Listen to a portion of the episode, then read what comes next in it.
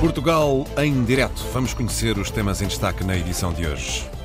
Nos Açores, a procura de imóveis por parte de estrangeiros disparou. As casas junto ao mar, com vistas exclusivas, são as mais cobiçadas. Há carruagens restauradas a circular na linha do Minho desde esta manhã. Foram compradas a Espanha, recuperadas cá em Portugal. Estão como novas e vão ajudar ao incentivo da utilização do comboio entre o Vigo, Vigo e o Porto. Há uma nova marca territorial que une os 11 municípios da comunidade intermunicipal do Tâmega e Sousa em torno de uma alma e imagens comuns. Um território que tem um forte potencial de crescimento ao nível da indústria, dos vinhos, da gastronomia e do turismo de qualidade e que quer agora ser futurista, dinâmico e atrativo. Vamos conversar com o presidente da CIME Douro, Tâmega e Souza, Pedro Machado, que é também autarca de Lousada.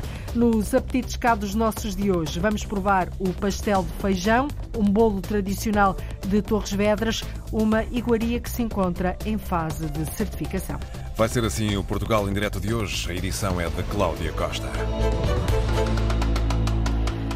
As 50 carruagens que o governo português comprou há dois anos em segunda mão à operadora espanhola Renfe começaram esta manhã a circular na linha do Minho. Cada carruagem custou 30 mil euros. A totalidade do negócio ficou por 1 milhão e meio de euros. As carruagens foram recuperadas nas oficinas da CP em Guifões, Matosinhos. O ministro das Infraestruturas, Pedro Nuno Santos, esteve esta manhã no Alto Minho na inauguração das carruagens, Ana Gonçalves.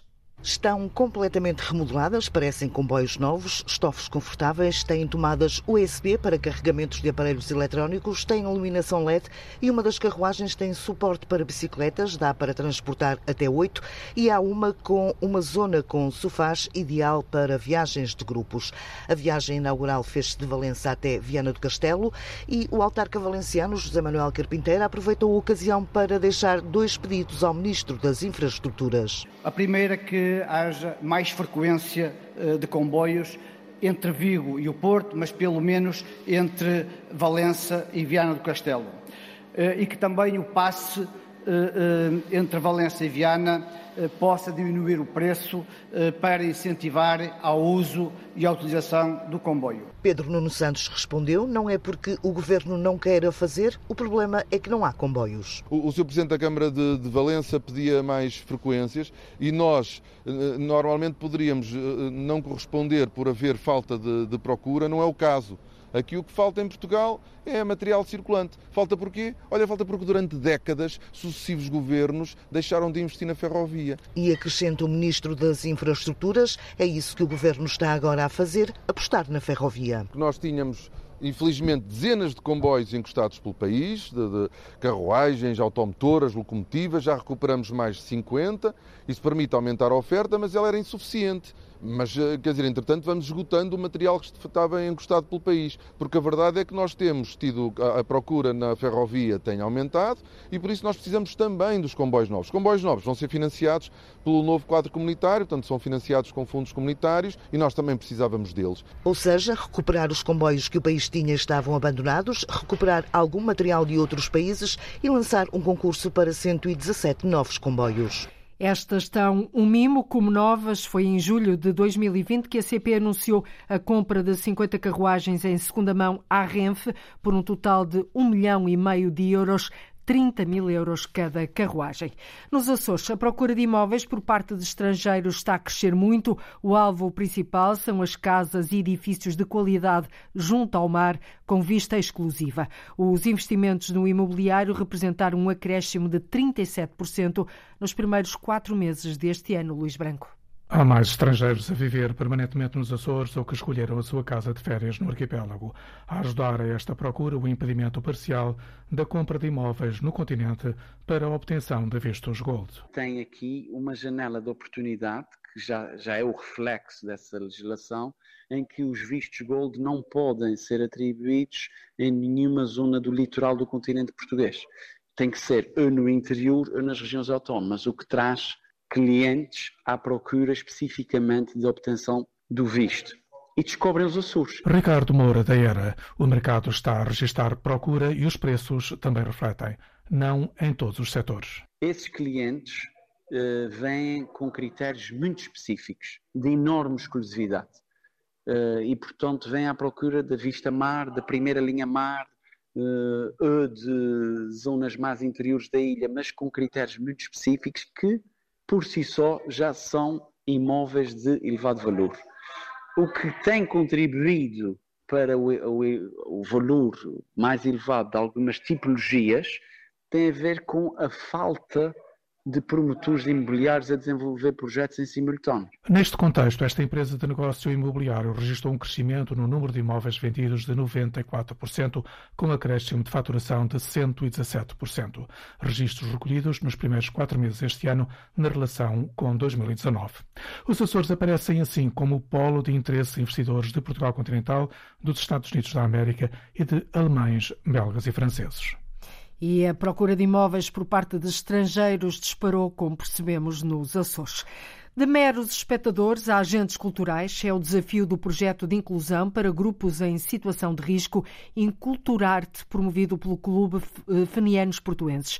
Através da cultura, espera-se promover a inclusão geracional, o envelhecimento ativo e a coesão social. O presidente deste clube, Vítor Tito, explica de que forma. A música, o teatro, as artes plásticas, o ilusionismo, o pensamento crítico como linguagem universal e ferramenta de inclusão e ferramenta, mais do que inclusão, ferramenta de coesão social e cultural. Permitir às pessoas passarem a ser elas próprias agentes de cultura, passarem elas próprias a poder experimentar, portanto, o mood tradicional que nós temos neste tipo de eventos, e este não é propriamente o primeiro, é de um grande entusiasmo e de uma grande participação. No âmbito do projeto, entre setembro e dezembro, o Clube Fenianos Portuenses vai desenvolver cerca de 60 iniciativas, dos jovens aos mais idosos. Ninguém fica de fora. Na área do teatro, nós vamos ter um ateliê de teatro para jovens. Vamos ter uma academia de teatro sénior, ou seja, que vai permitir a pessoas terem uma atividade do teatro, até eles próprios poderem ser atores.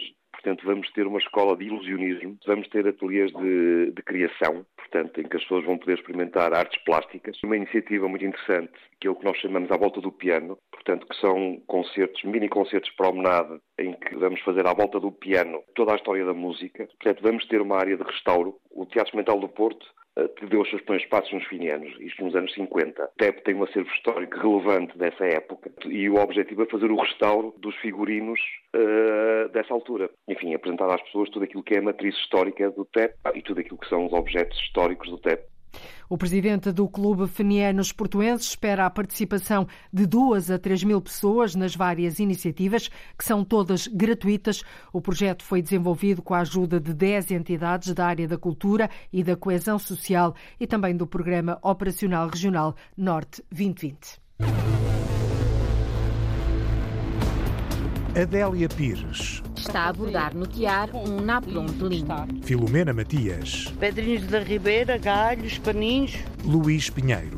Estou a iniciar um parque de esculturas. Gente que põe as mãos na massa.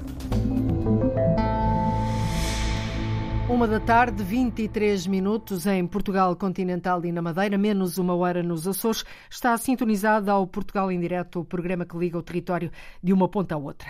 A comunidade intermunicipal do Tamegue Souza lançou uma nova marca territorial que une a região e todos os 11 municípios em torno de uma alma e, imagens, e uma imagem comuns.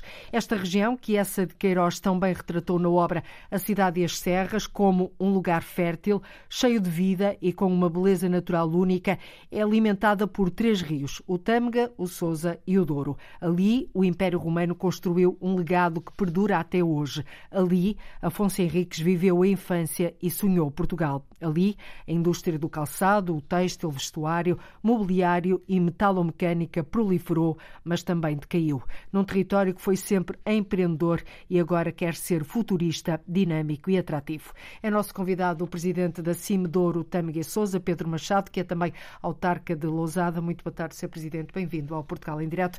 Esta nova marca, com esta, pretende desenvolver o, eh, devolver o empreendedorismo à região, que tem, como todos sabemos, um forte potencial de crescimento ao nível da indústria dos vinhos, da gastronomia e do turismo de qualidade. É isso que vocês querem dar aqui um empurrão ao empreendedorismo? Antes de mais, uh, agradecer o convite da Antena 1 e saudar os nossos ouvintes. A construção desta nova marca tem como principal objetivo dar maior coesão à própria comunidade intermunicipal. Isto porque ela nasceu de um ato administrativo, de um decreto, e, portanto, os municípios não foram sequer ouvidos na altura em que a comunidade foi criada, e houve alguma dificuldade no início de se construir uma uh, no seio da própria comunidade intermunicipal, porque efetivamente há uma realidade muito dual no seio da comunidade. Portanto, Nós temos... a posteriori, ou seja, só após a, a, a, criação da comunidade intermunicipal é que vocês estão a fazer esse trabalho de sapa que deveria ter sido feito antes. Exatamente. É? Nós temos... Pôr todos os 11 municípios a remar para o mesmo lado. Precisamente porque as dinâmicas, as realidades, os problemas e as potencialidades são completamente diferentes. Quer-nos dar exemplos de conselhos nós, que. Nós temos uh, conselhos mais do Sousa, como é o caso da Penafiel, de Passos Ferreira, Lousada, Felgueiras, uh, que têm uma dinâmica empresarial muito grande, industrial, com construção uh, dispersa, com uma ligação muito forte à área metropolitana do Porto. Uhum uh, com menos problemas que os resto, o resto dos municípios, por exemplo, ao nível das acessibilidades, portanto, com uma centralidade invejável, com dinamismo também demográfico. E depois temos outros municípios com uma realidade completamente diferente. diferente. Que são eles? Que, por exemplo, Rezende, Sinfãs, eh, mesmo Baião, Uh, portanto, municípios mais de baixa densidade, com problemas graves ao nível das acessibilidades, com menos dinamismo económico, e com pouca força naquilo que é um, a indústria, mas por outro lado com grandes potencialidades ao nível, por exemplo, do que referiu, da paisagem, do turismo, uh, do turismo verde, naturalmente, uh, em que a atividade económica assenta mais na agricultura, na floresta, no turismo e nos serviços. Portanto, vocês eh, querem aproveitar uh, estas especificidades de cada um destes territórios, não é? Um, também presumo que querem esbater um bocadinho aqui as assimetrias e dar-lhes aqui um empurrão conjunto, todos a remar para o mesmo lado eh, e com o empreendedorismo como bandeira? Exatamente. Nós remar todos para o mesmo lado já estávamos, mas queremos é construir uh, uma identidade mais, mais forte, mais coesa, porque efetivamente é muito importante para quem nos visita, para quem quer investir na nossa região e até mesmo para os nossos concidadãos perceberem o que é a comunidade intermunicipal do Tâmega Souza. É isto muitas... tudo que acabou de falar, Exatamente, não é? Esta diversidade toda, é não... o essa de Queiroz também, não é? Naturalmente, mas precisa, nomeadamente alguns municípios ali, de um, um boom de, em termos de atratividade de, de pessoas, de negócios, de, de, até de empreendedorismo. Aí, até aí a realidade é muito dispar no seio da própria comunidade.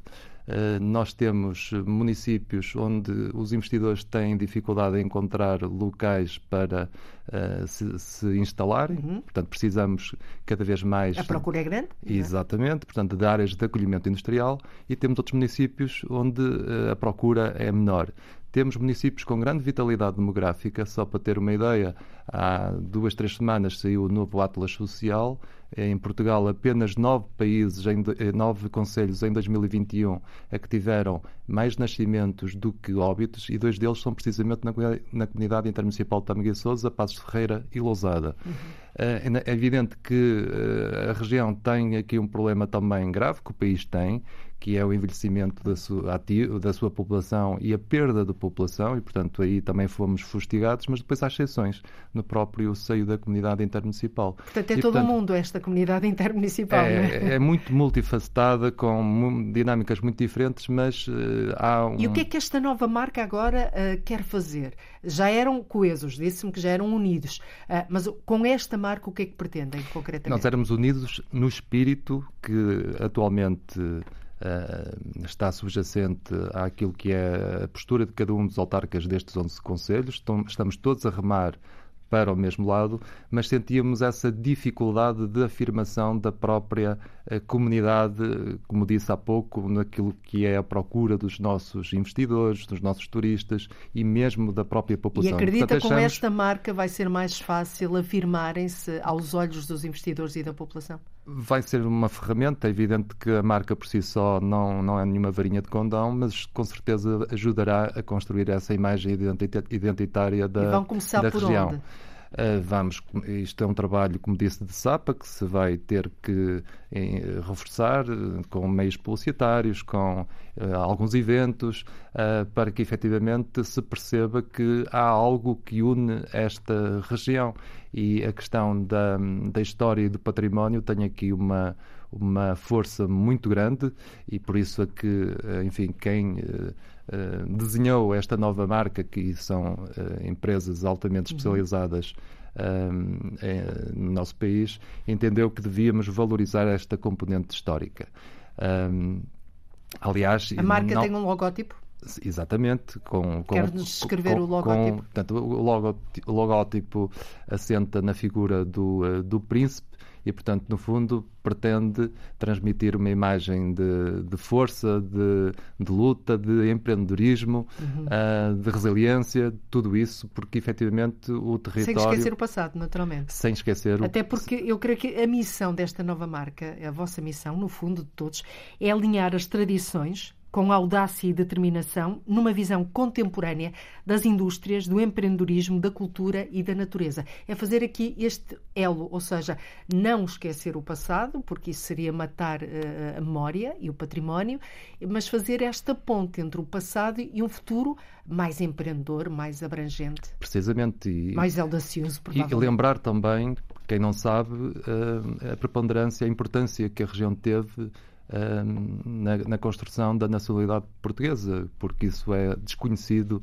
pela maioria dos nossos próprios concidadãos. Que e, portanto, Dom Afonso Henriques passou lá a infância, e, provavelmente a esmagadora maioria das pessoas não sabia, não é? Exatamente. E, portanto, nós acreditamos no, também no sucesso desta marca porque uh, o património uh, e a história já têm projetos que uh, se afirmaram na nossa região. Estou a falar da Rota do Românico, uhum. uh, que é um projeto muito bem sucedido não só e reconhecido não só em termos nacionais, mas também em termos internacionais e, portanto, a exemplo do que aconteceu com a Rota do Românico, nós acreditamos que esta aposta na, na história e, e, no património que está subjacente a esta nova marca poderá ser uma mais-valia para este trabalho que queremos continuar a fazer de afirmação da nossa comunidade. Como é que estão nesta altura indústrias que, que já deram muito e que vocês esperam que continuem a dar, como por exemplo a do calçado, o têxtil, o vestuário, o, o mobiliário, a metalomecânica, mas também os vinhos, a gastronomia. Como é que está, uh, como é que são estes subsetores da economia? Eu confesso que com a pandemia temi o pior, mas eh, estes setores conseguiram uh, aguentar-se e, uh, inclusivamente, uh, desenvolver-se cada vez mais. Há, o calçado está muito bem, como, se calhar como nunca esteve, talvez também pelo facto de outros mercados Nunca esteve terem... nos últimos anos. Não é? Exatamente. O calçado já esteve e... muito, muito bem há, há umas décadas, não é? ou menos do que isso, há menos de 10 anos. Depois passou aí uma crise e agora está Exatamente. a dar corda aos sapatos Exatamente. e está a recuperar. E, portanto, o grande desafio da maior parte das, das indústrias, sobretudo estas indústrias mais tradicionais que assentam muito na mão de obra, é precisamente o, o, o, Recrutar de o recrutamento de mão de obra. Essa está a ser a grande dificuldade. Todas as pessoas que entrevistamos realmente falam da falta de mão de obra em Portugal. E por isso é que é importante que todas estas empresas um, tenham outros instrumentos para fazer face aos desafios do futuro. E por isso é que a, a aposta da nossa comunidade intermunicipal, sobretudo uhum. neste quadro comunitário que agora se avizinha, é efetivamente um, captar para o território Uh, centros de transferência de tecnologia, centros de investigação e desenvolvimento para capacitar as empresas a fazer face a esses desafios. Mas onde é que vão buscar a mão de obra? Lá fora?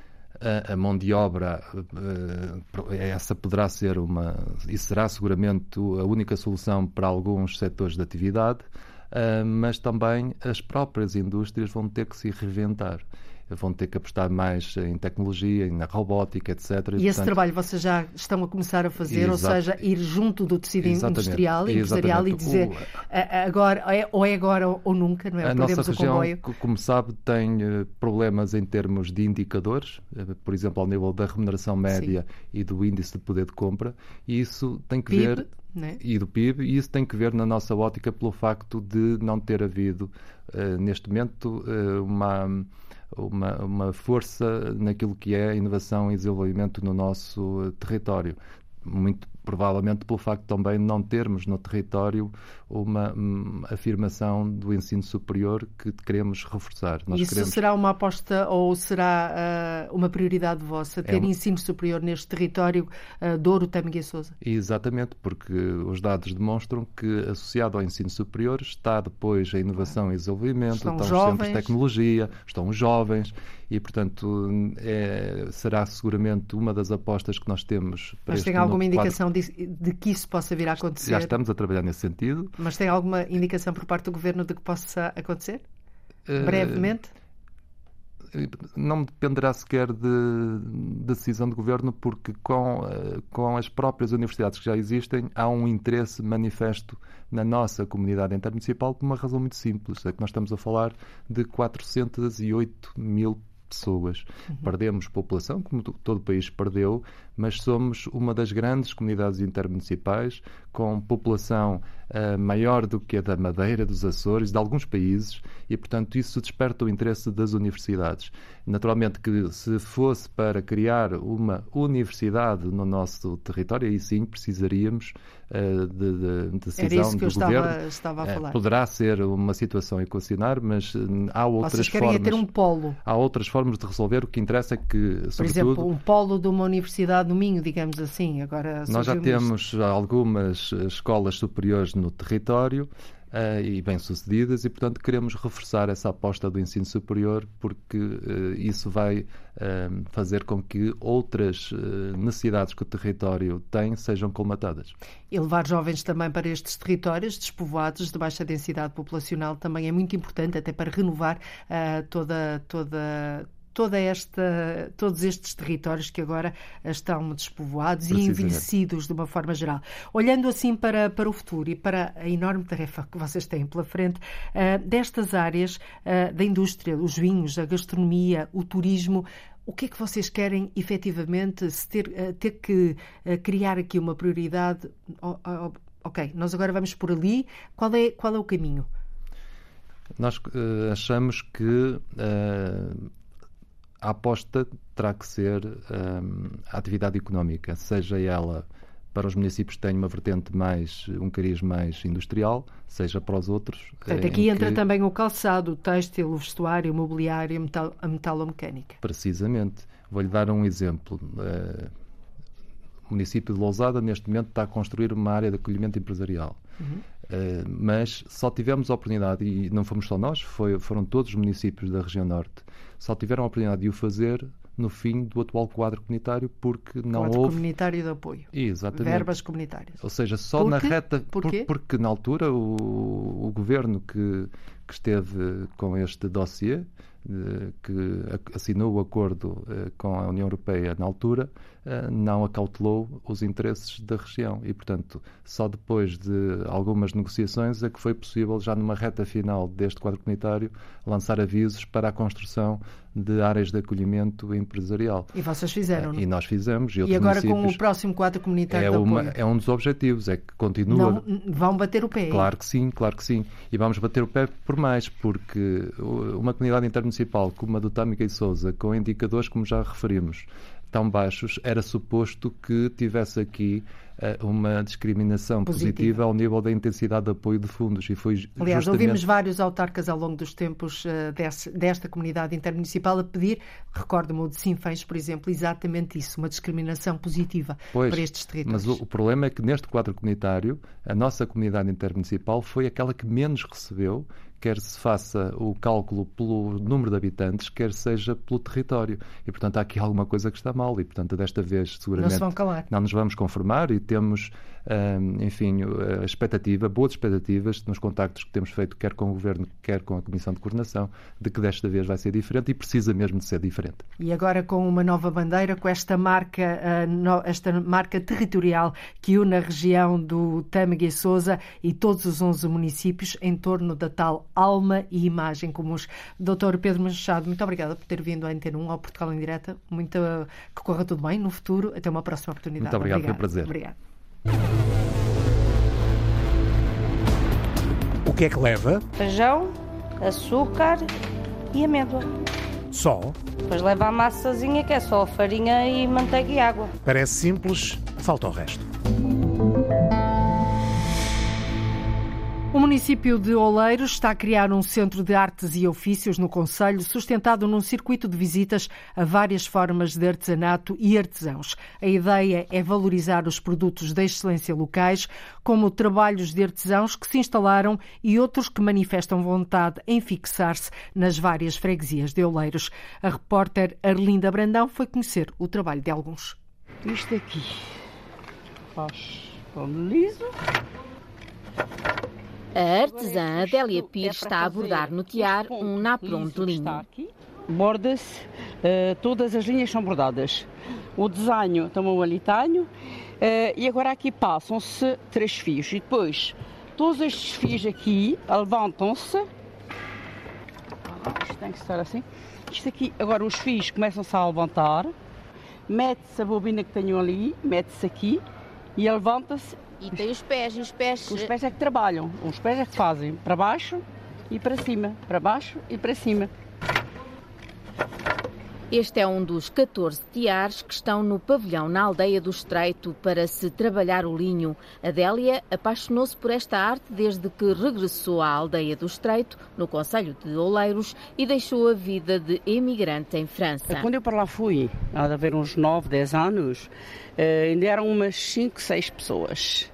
Fizeram formações, fizeram tudo e tudo isso mas eu vim da França e eu nunca tinha mexido nisto, é mesmo, nunca tinha visto. Falaram-me daquilo, fui lá. Fomos lá e comecei a trabalhar. E agora, são muitas artesãs? Não há lá ninguém, só sou eu.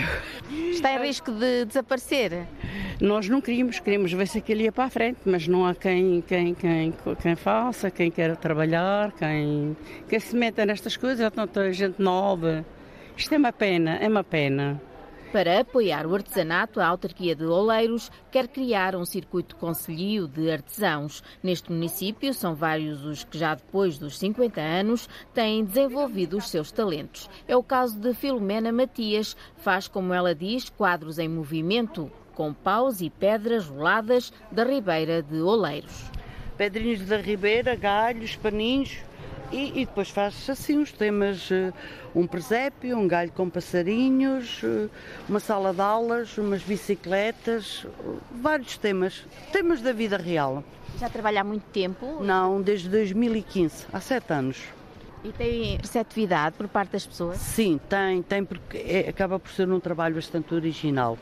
A, a pedra não é cortada nem é trabalhada por isso simplesmente é colada de forma a, a que dê movimento ao quadro, ou, ou à paisagem ou ao motivo. Já Luís Pinheiro cria figuras da natureza com pedra e ferro. Estou a iniciar um parque de esculturas e as pessoas todas gostam do meu trabalho e tenho vendido bem o meu trabalho, não é? Tenho, o meu trabalho está a sair bem. E é importante para país. si utilizar a matéria-prima do, do seu município? As pedras vou buscar lá ao Rio Zezer. O ferro tem que o comprar, não é? E qual é o tipo de trabalho? É, faço praticamente todos os animais com duas pedras. Tenho a garça, tenho os gatos, tenho ali um cisne, os galos, um cavalo lá ao fundo, as cabras, as ovelhas, os porcos. Já há muito tempo que trabalha assim a pedra e o ferro? Não, trabalho desde os 50 anos, tenho 66 anos, eh, comecei a fazer anos. isto aos 50 anos. O escultor Jorge Marques é de Lisboa, mas escolheu ir para Orvalho, aldeia do Conselho de Oleiros, trabalhar no Centro de Artes Manuais, um espaço cedido pelo município. Utiliza o conceito de filigrana, mas com arame, ferro e chapa. Trazer peças. Uh o conceito da filigrana, mas em, em tamanho real. Eu trabalho em, em tamanho real. Isto não é ouro, pois não? Não. Quando eu tinha que trazer uma série de guarda-costas atrás de mim. Este arame tudo feito à mão. mão. Isto é tudo feito tudo à mão. E a pintura também é toda feita por mim. Ou seja, isto são motivos, vários eh, instrumentos musicais. Sim, sim. Uh, sim, mas eu faço tudo. Veículos. Tenho um automóvel em Málaga, no Museu de Málaga, em Espanha. Museu do Automóvel. Já trabalha nisto há muito tempo? Não, sete anos mais ou menos. E porquê é que resolveu eh, virar-se para isto? Porque gosto muito da filigrana e, e, do que é nosso. Eu sou natural de Lisboa, uh, por isso é que tenho aqui muito representadas as, as guitarras. E pronto, e, e queria para uma aldeia e fui convidado. e... para ir para Poleiros. E para apoiar e divulgar estes artesãos do seu conselho, a autarquia de Oleiros pretende criar um centro de artes e ofícios.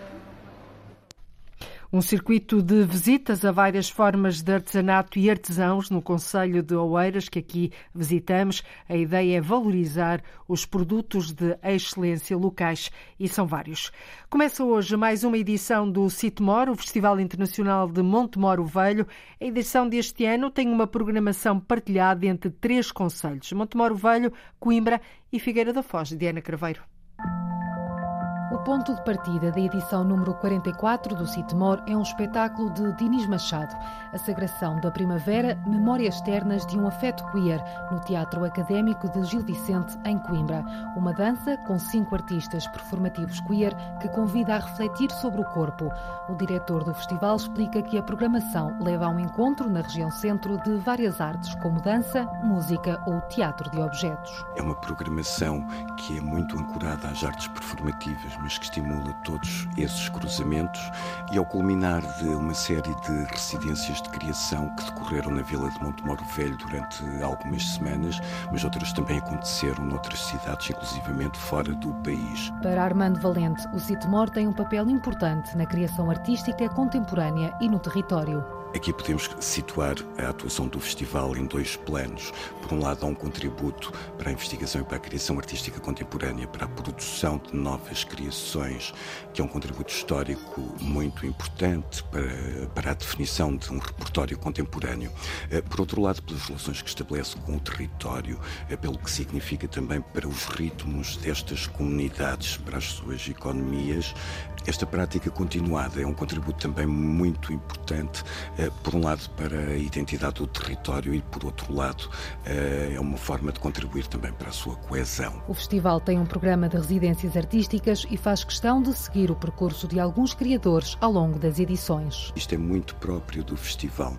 É, ao culminar de períodos de criação, algumas são apresentadas em estreia, outras propostas são apresentadas em antestreia, eh, ou, por exemplo, o caso do Rogério Nuno Costa, já no mês de agosto em Montemoro Velho, e que numa uma apresentação informal, dá início a um projeto ao qual se vai dedicar durante todo o próximo ano, que decorre em várias cidades, com vários parceiros, onde reflete sobre o seu período de 20 anos de carreira, eh, explorando um trabalho mais em torno da falha. Sendo que este projeto termina no arranque do festival no próximo ano, aqui em Coimbra, também no Teatro Académico de Gil Vicente. O Citmor termina no dia 13 de agosto, em Montemoro Velho, com um concerto do baterista Gabriel Ferrandini. E tal como nas outras edições, o preço do bilhete é definido pelo espectador, o valor funciona como um donativo e cada pessoa paga aquilo que considera justo. Nos apetites cá dos nossos de hoje, vamos provar o pastel de feijão de Torres Vedras. Já fez parte do menu das refeições nos aviões da TAP, agora está disponível em todo o país através de uma grande superfície comercial. O pastel de feijão é um bolo tradicional de Torres Vedras, tem os ingredientes da doçaria conventual, destaca-se pela massa muito fina e pelo recheio feito de gemas com sabor à amêndoa. Esta iguaria, João Ramalhinho, encontra-se em fase de certificação.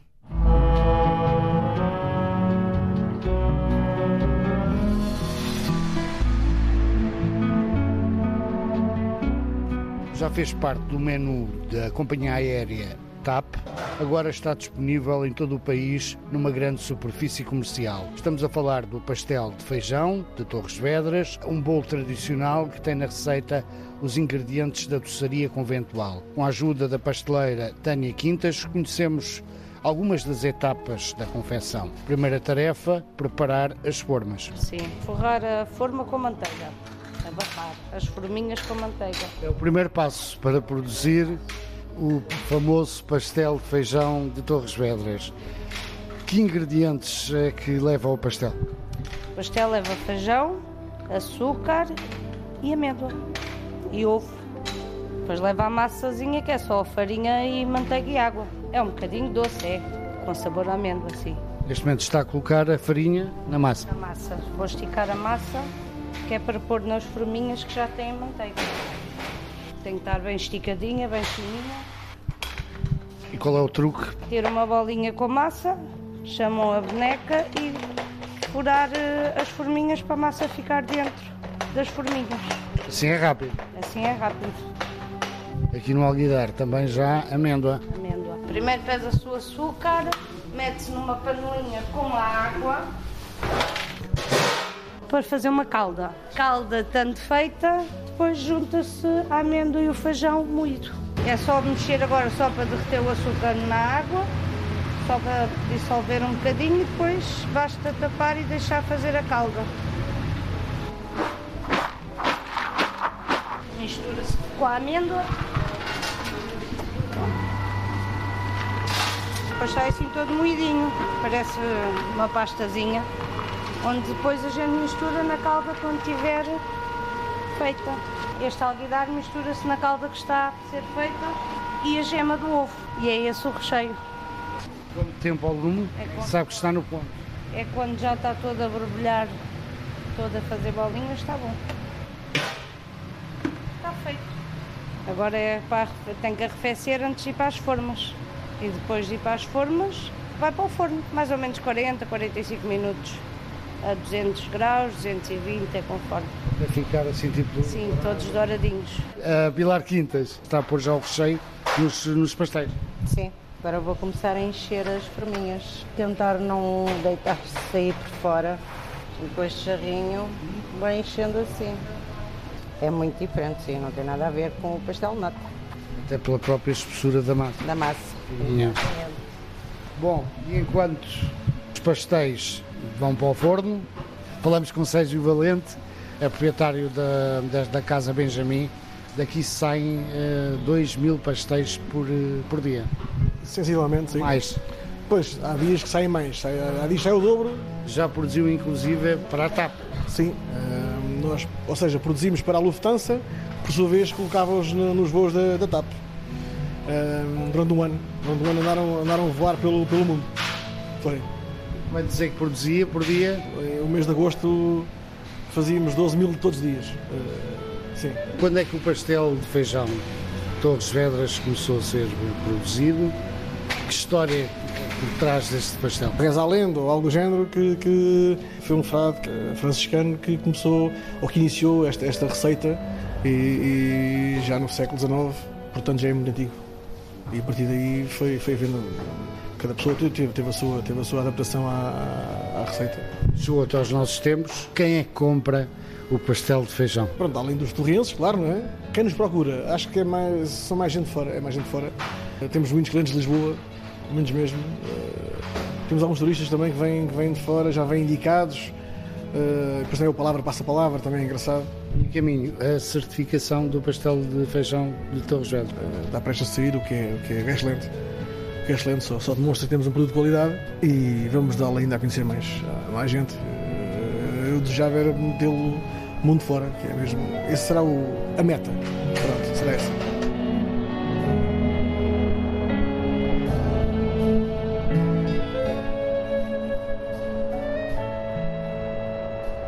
Está degustado o pastel de feijão, já fez parte do menu das refeições nos aviões da TAP.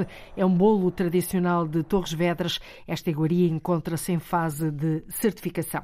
A partir de amanhã está de regresso a Feira de Santiago, em Setúbal, isto após dois anos em que esteve de portas fechadas por causa da pandemia.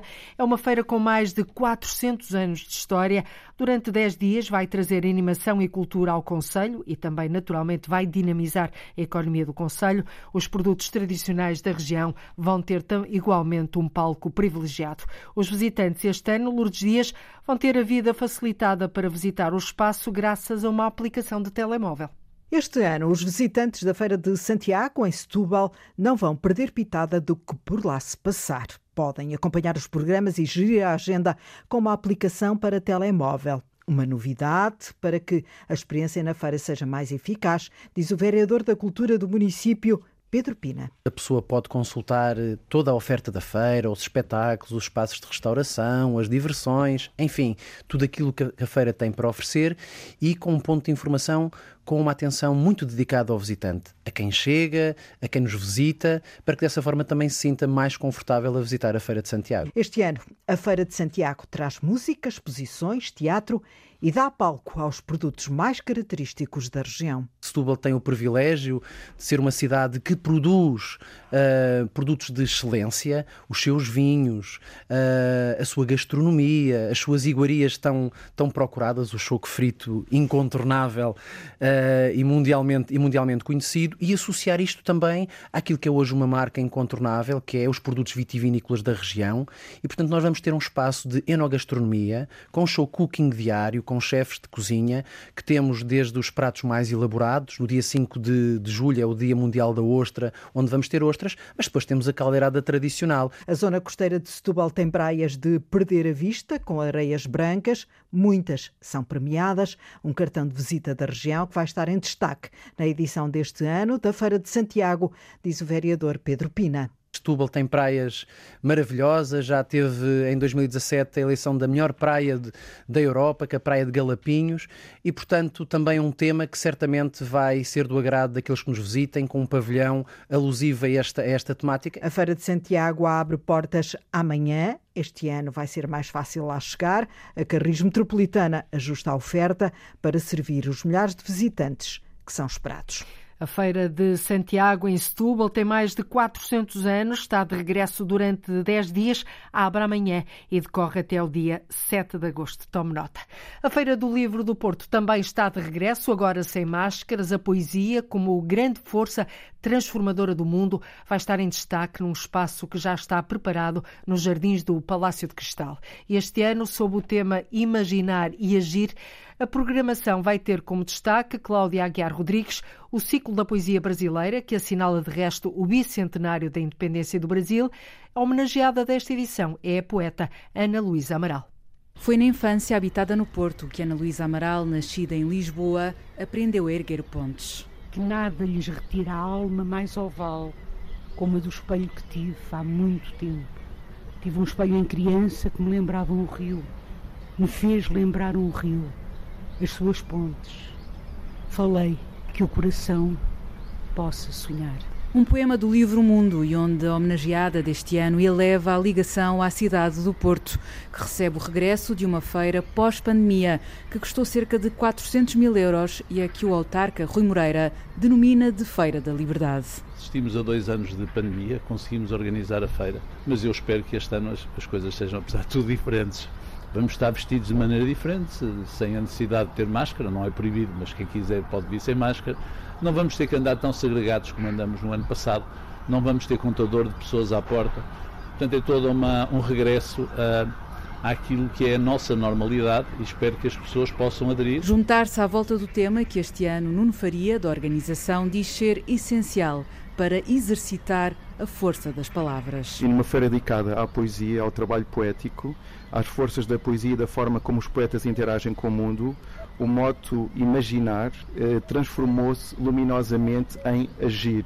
Imaginar e agir, duas forças operantes da poesia. Este ano são mais pavilhões, 126, são 84 os livreiros e a programação vai contar ainda com concertos, atividades infanto-juvenis, conversas e cinema que vão desfilar ao longo dos jardins do Palácio de Cristal, da Biblioteca Almeida Garré e a Casa do Roseiral. A Feira do Livro do Porto regressa assim sem máscaras. A programação vai ter como destaque, como viu, o ciclo da poesia brasileira, que assinala o bicentenário da independência do Brasil. Homenageada desta edição é a poeta Ana Luísa Amaral. Feira do Livro do Porto para folhear de 26 de agosto a 11 de setembro. E nós voltamos a folhear o país amanhã com mais histórias, mais reportagens com este jornalismo de proximidade que nos caracteriza. Contamos consigo a partir de uma e um quarto da tarde. Até amanhã. Até amanhã, Cláudia Costa com o Portugal em direto na Antena 1. Estamos a menos de um minuto das duas e das notícias aqui na rádio, numa edição do jornalista João Alexandre, depois emissão conduzida pela Noémia Gonçalves.